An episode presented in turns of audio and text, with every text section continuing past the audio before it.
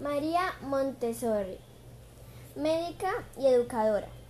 Había una vez una profesora que trabajaba con niños discapacitados. Se llamaba María y también era doctora.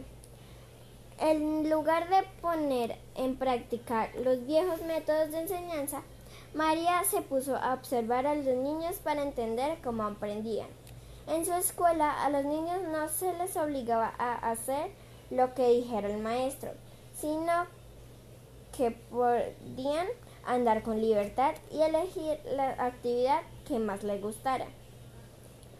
Las técnicas innovadoras de María resultaron ser muy efectivas con niños discapacitados, así que decidió abrir una escuela para educar a toda clase de niños y niñas con los mismos métodos, métodos de enseñanza. Esa escuela se llamó la Casa de los Niños. Para la Casa de los Niños, María inventó muebles de tamaño infantil,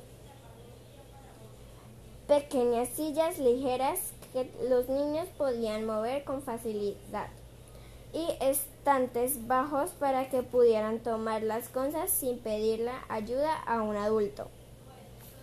María también creó juguetes que alentaran a los pequeños a describir el mundo de forma práctica e independiente. En sus clases, los niños descubrían cómo abotonarse y desabotonarse la camisa, cómo llevar un vaso de agua sin derramarlo y cómo poner la mesa por sí solos. Los niños deben aprender a ser autosuficientes, decía sin decía, si saben atarse los zapatos y vestirse por sí solos, sentirán la felicidad que trae consigo la independencia. El método de María Montessori se sigue usando en miles de escuelas y ayudan a niños y a niñas de todo el mundo a crecer fuertes y libres.